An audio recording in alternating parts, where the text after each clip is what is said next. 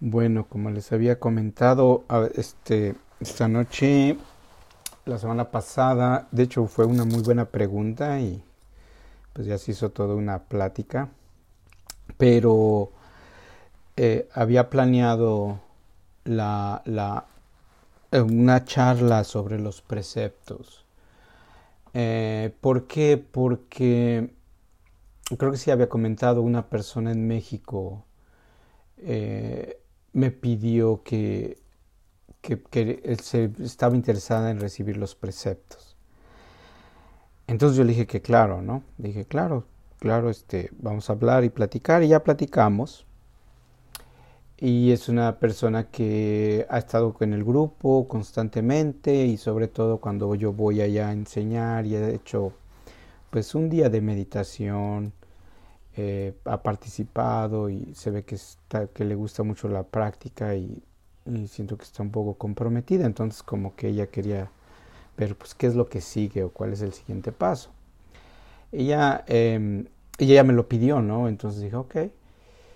Eh, y entonces dije, bueno, pues tengo que preparar, ¿no? Eh, ha hecho hecho preceptos aquí en Estados Unidos y también en, este, bueno, dice la primera persona que recibió los preceptos, de hecho está aquí ahorita Lloren, Joana, que es desde Colombia y este, em, y ahora sí que puedo decir que pobrecita porque no recibió enseñanzas mías, sino nada más hizo el Raxu y ya.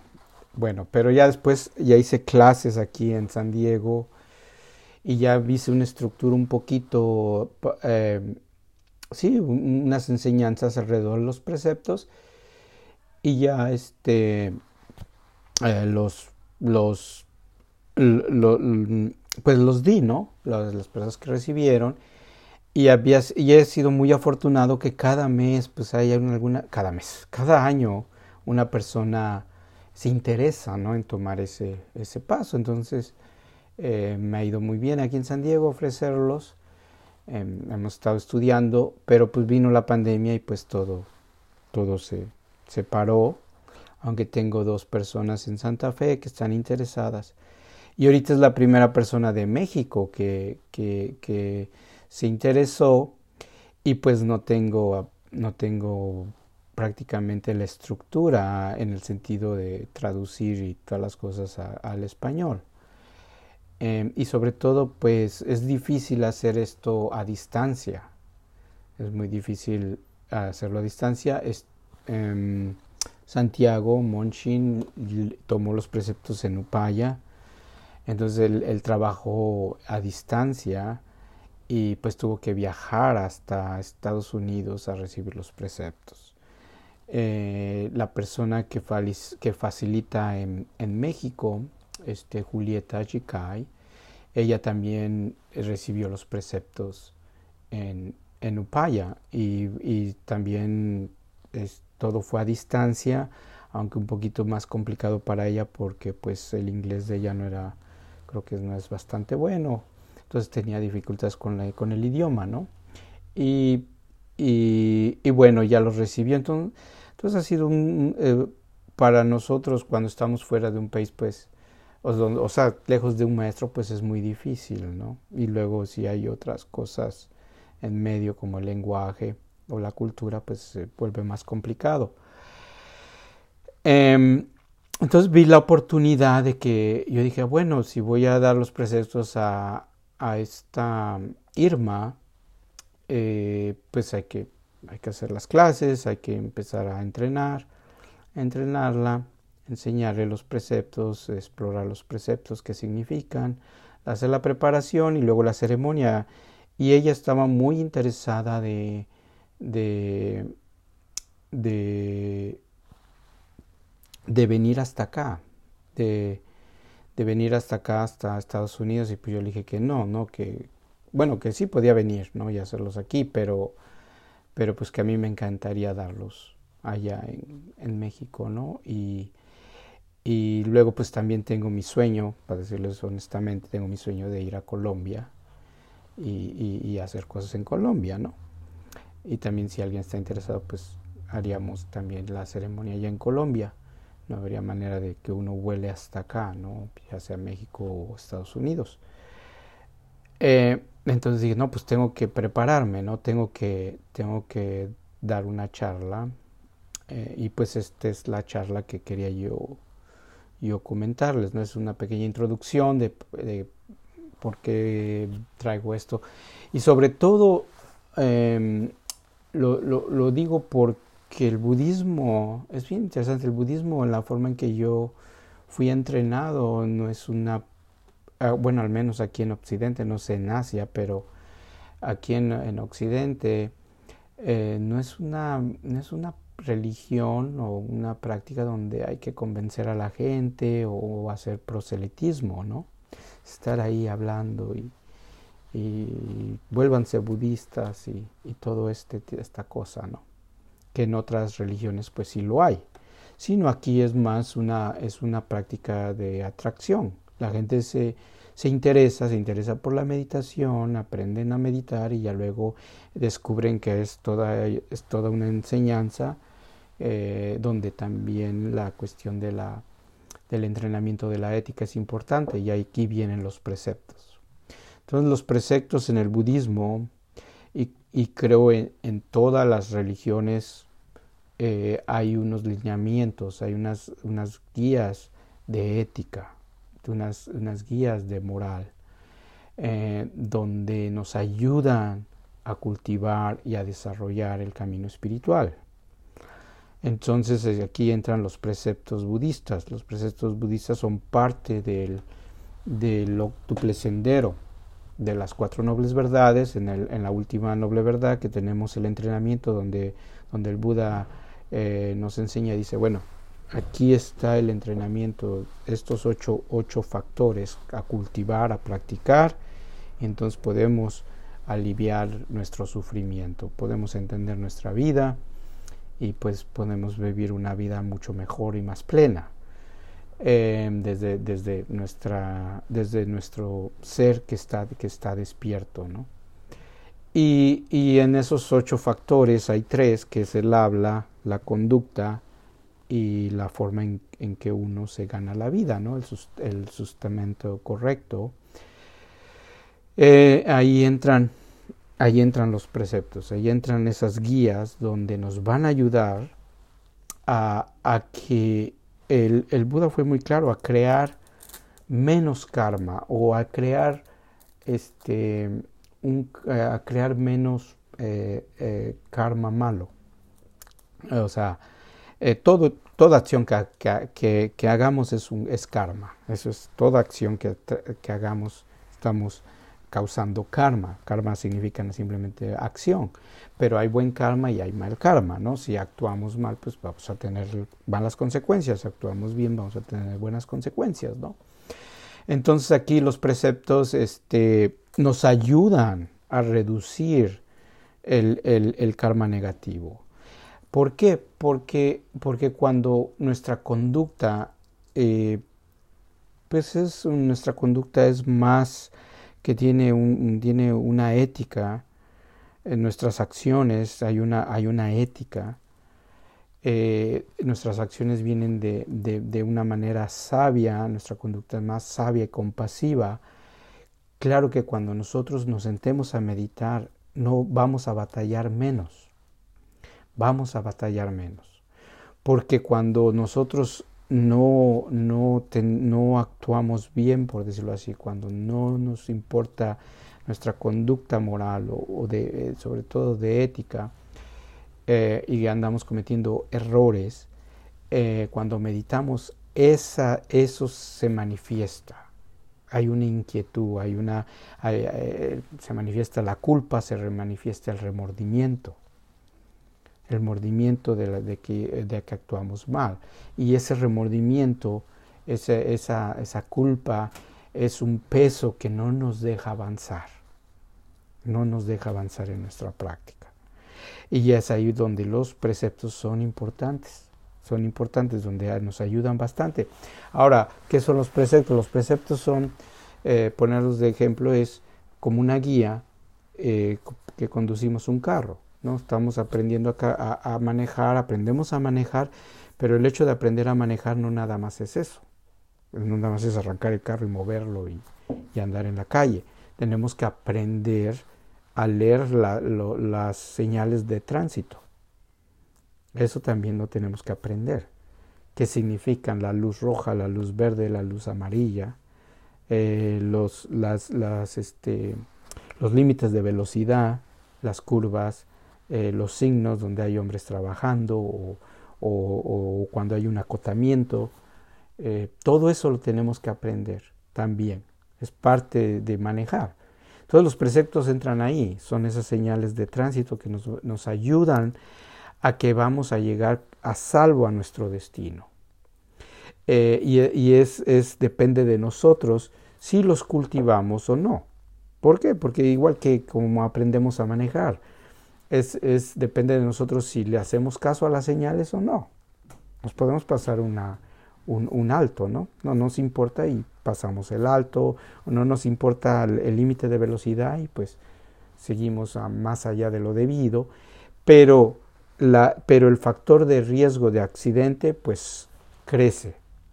Quizá lleguemos al, a nuestro destino, quizá no, o al menos pues a lo mejor sacamos nos, dan una, una, una, multa, ¿no? Hay una consecuencia.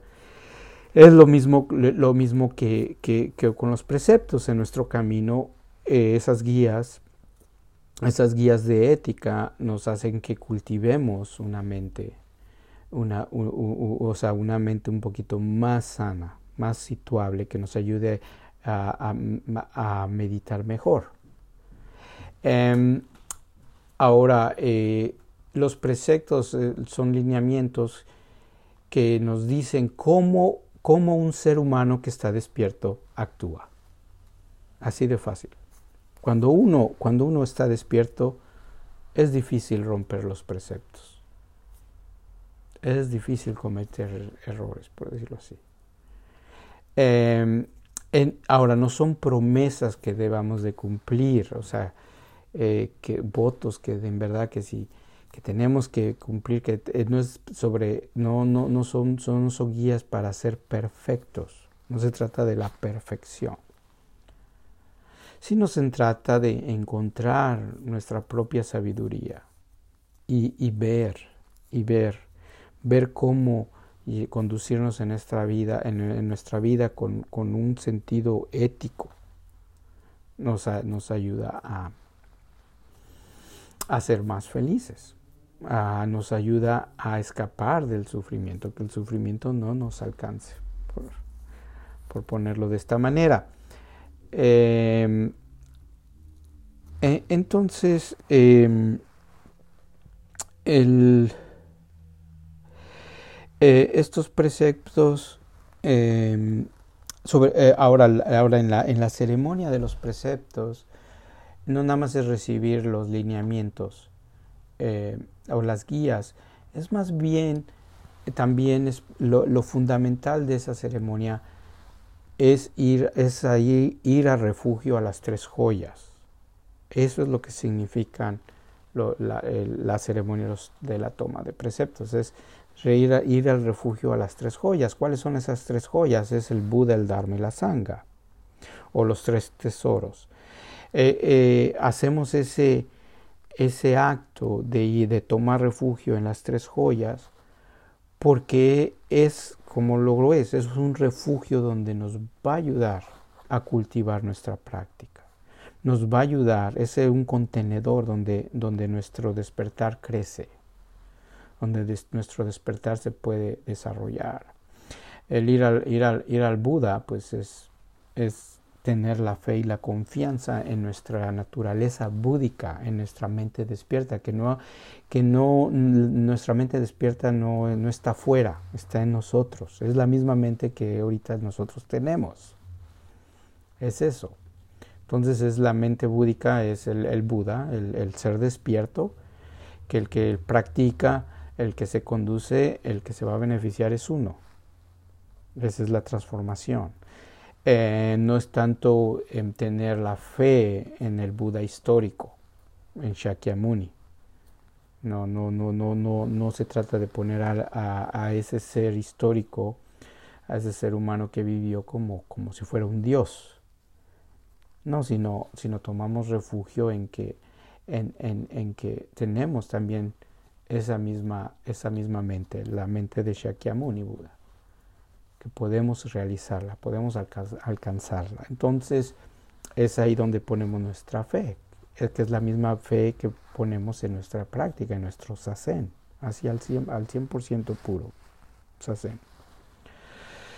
Y luego pues la toma de refugio es el Dharma, que es en la verdad, en las enseñanzas, que al aplicar lo que recibimos, a, ver, nos, bien, nos dan la receta, ¿no? nos dan las enseñanzas, y yo esto yo lo aplico como, como nos sugieren, pues es comprobar que eso es cierto, que eso es verdadero. Es en, en, en, esa, en esa verdad, ¿no? en, la verdad, de, ver la verdad en nuestra, en nuestra propia vida. Ver la verdad en nuestra realidad. Y el último es la sanga, que es que la sanga es, es, es la comunidad, es nuestra, nuestras relaciones humanas. Gente que practica el budismo, cómo nos relacionamos. Entonces tomamos refugio en esas relaciones que sabemos que si esta persona despierta, yo despierto, y si yo despierto, despierto a esa persona también, en esa conexión, en, esa, en ese apoyo mutuo, en esa inspiración mutua de comunidad, de, de, ser uno. Eh, y ahí tomamos refugio, esa es la sanga. Y de ahí vienen pues los tres preceptos puros, y de ahí vienen los, los, los diez preceptos en el, en el budismo zen, eh, los, los, cinco tradicionales, que es, es, el primero es el pues, no matar o no causar daño, eh, sino cultivar la vida. El segundo es sobre no robar, sino ser generoso. El tercero es la cuestión de la sexualidad, eh, de no tener una sexualidad promiscua o, tener una tener cultivar relaciones que simplemente son deshonestas eh, sino, comprometerse en, esas relaciones o cuestión de la, de la sexualidad de una manera saludable y honesta, eh, no tomar ventaja de la otra persona. Eh, el, cuarto es la verdad, es, la, es hablar sobre la verdad, no, mentir, sino, cultivar la verdad. El quinto es sobre intoxicantes, intoxicantes, no, tomar intoxicantes que, hagan que la, que la mente esté oscura o nublada, sino cultivar este, una mente pura, una mente clara. Y, respecto a los intoxicantes, no nada más son las drogas, sino cualquier tipo de adicción que tengamos, el Internet, el juego, apostar. Entonces cualquier adicción, cualquier hábito que tengamos que no, que, que se vuelve de una, una, cosa, una cuestión tóxica, eh, eso, nos, eso es, este, nos, nos va a deteriorar nuestra práctica, nuestra mente. Y de ahí vienen los otros cinco, que es este, eh, no, el de no, no, enojarse, el de no ser, este, no sé si digan en, en Colombia, codo, codo codo o tacaño, cosa que es este persona que no es generosa. Entonces es este no ser no ser no ser tacaño, eh, sino ser generoso, sino ver ver todos los ingredientes que hay en la vida. Una, mantener una, una, una mente de abundancia, no de una, una mente de, de, pobreza. Este, no hablar de los demás, no hablar de los demás, no hacer, no triangular, eh, no hablar, este, no, no, este, no, promo, no promoverse, no hablar de nosotros mismos, con, de elevarnos y poner a los demás este, menos, que sean menos. Y el último es no hablar de los tres tesoros, no hablar mal de los tres tesoros, no difamarlos, eh, de los tres tesoros. Y es obvio porque los tres tesoros, o sea, más bien es no hablar mal de uno, no comiserarse, no, no, este, no darse de latigazos, o no valorarse o no honrarse. Eh, esos son los 10, así a, grosso modo. Y, y, pues uno los recibe y, y uno se compromete, hay un compromiso, el compromiso es con uno mismo. El compromiso es con uno mismo. Entonces hay un maestro que pues oficia la, ceremonia. Eh, hacen en, nuestra tradición zen, hacemos, hacemos un, mantelito como lo tenemos, como lo tiene Monchin, como lo tengo yo, lo cosemos, ese es nuestro, nuestro entrenamiento, lo cosemos, eh, el maestro escribe atrás y, este, y, le, da uno, el maestro le da uno un nombre, que es nuestro, nuestro nombre budista, nuestro, este, nuestro nombre Dharma, como el mío es Shinsan, el de Santiago es este uh, Monshin, el de Joren, el de Joana es Joren, y todos recibimos es un, un nombre y, y pues es un, es un, este, esa ceremonia es un, pues es un rito, eso es pasar, es un pasaje. Cruzamos un umbral, donde algo muere y algo nuevo nace. Esa es la experiencia. Algo, algo muere ahí en ese momento y algo, algo, algo muere y algo nuevo nace. Hay un, hay un fin y hay un inicio. Eh, se marca de esa forma. Eh, uno, como lo dije, uno se compromete a la práctica misma, eh, nos ayuda, este, y sobre todo nos ayuda a, a, ver esa humanidad, nos ayuda a que cuando nos caemos, pues nos tenemos que levantar, a perdonarnos a nosotros mismos, a ver nuestros altibajos. Eso nos ayuda, nos ayuda a, los preceptos. Y, también nos ayuda mucho a desarrollar esa sabiduría, porque sabemos hay un lineamiento, sabemos que es, un, es una forma de checarnos a nosotros mismos. Ahora, los preceptos van de la mano con la meditación, porque si nada más cultivamos los preceptos y no, y no meditamos, nos volvemos seres muy moralistas y muy juiciosos y muy, este, eh, muy rígidos, ¿no? muy duros con nosotros mismos y con otras personas. Nos convertimos en seres muy dogmáticos porque no hay sabiduría. Y entonces eh, somos que es que así debe de ser, ¿no? Y, y, y de, la, de, la, otra forma, ¿no? Si, si, si, nada más meditamos y no cultivamos los preceptos, pues, pues no va a crecer nada. Es como si, si, si tratáramos de llenar un, una cubeta que tiene hoyos, ¿no? nunca se va a llenar. ¿Por qué? Porque pues, o sea, no vamos a pasar de lo que eh, estemos experimentando, no vamos a trascender en nuestra práctica. Eh, ya que, ya que los, los malos aptos o los malos hábitos van a aparecer en, nuestra, en nuestro subconsciente y en nuestra conciencia, en, nuestro, en, nuestro, en nuestro sentar, que no nos va a hacer trascender. Em, y, ahora, en, el budismo, en todas las, sectas, escuelas, tradiciones, en el budismo, eh, toda, toda, toda secta, toda escuela tiene ese, tiene ese paso, ¿no? De ir al refugio a las tres joyas.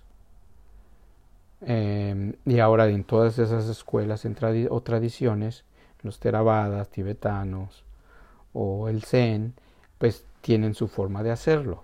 Todos, hay una diferencia. Por ejemplo, yo, yo, yo, lo, yo tomé los preceptos en el 90 y, bueno, 97. En el 97 los tomé en México con mi maestro coreano.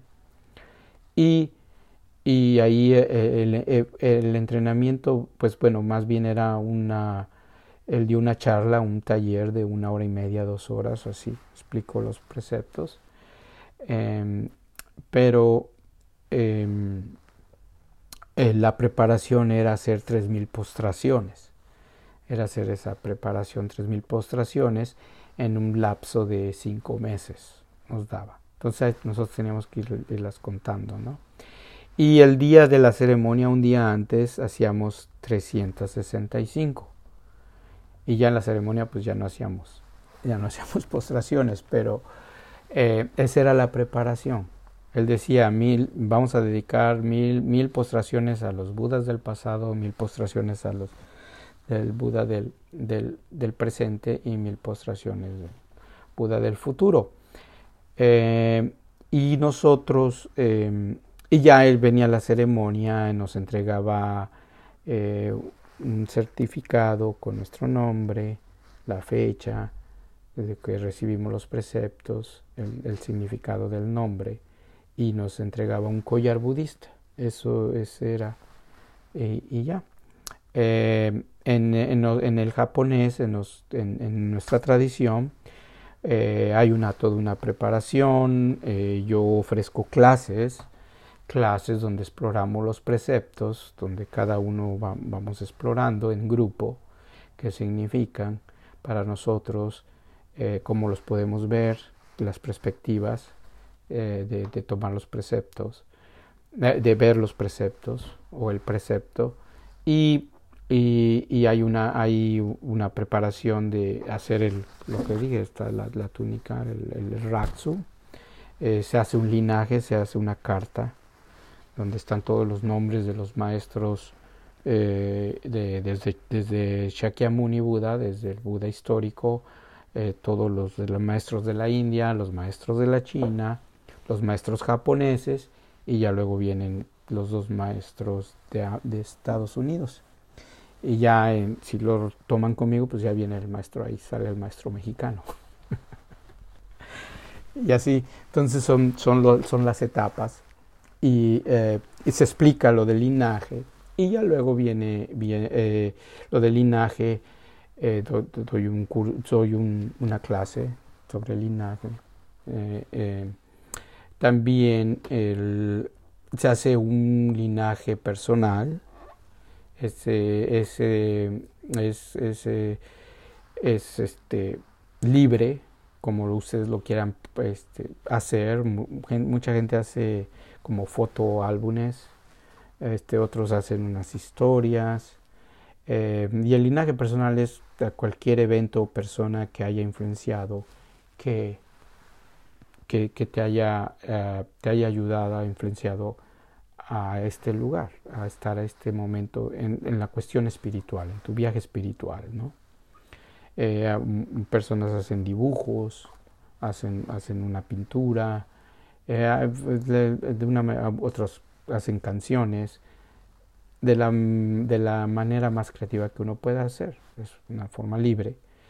Eh, está también em, otro proyecto es desglosar nada más media hoja desglosar qué significa cada precepto para, para ti.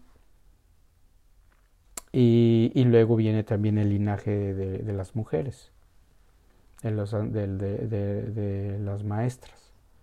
Eh, nada más copiamos los nombres eh, de, las mujeres. O sea, este, yo estoy tratando de hacer, eh, o sea, hay, una, hay, un, hay un diagrama, es un círculo donde vienen todos los nombres las mujeres. Ese es el que, el que, el que se hace, aunque en Upaya lo hacíamos diferente.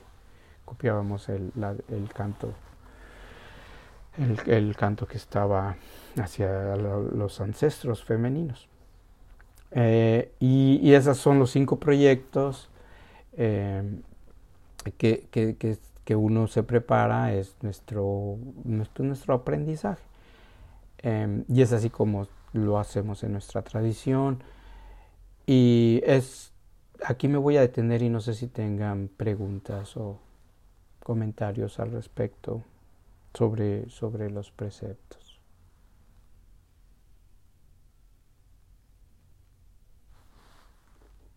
Con toda confianza. Uh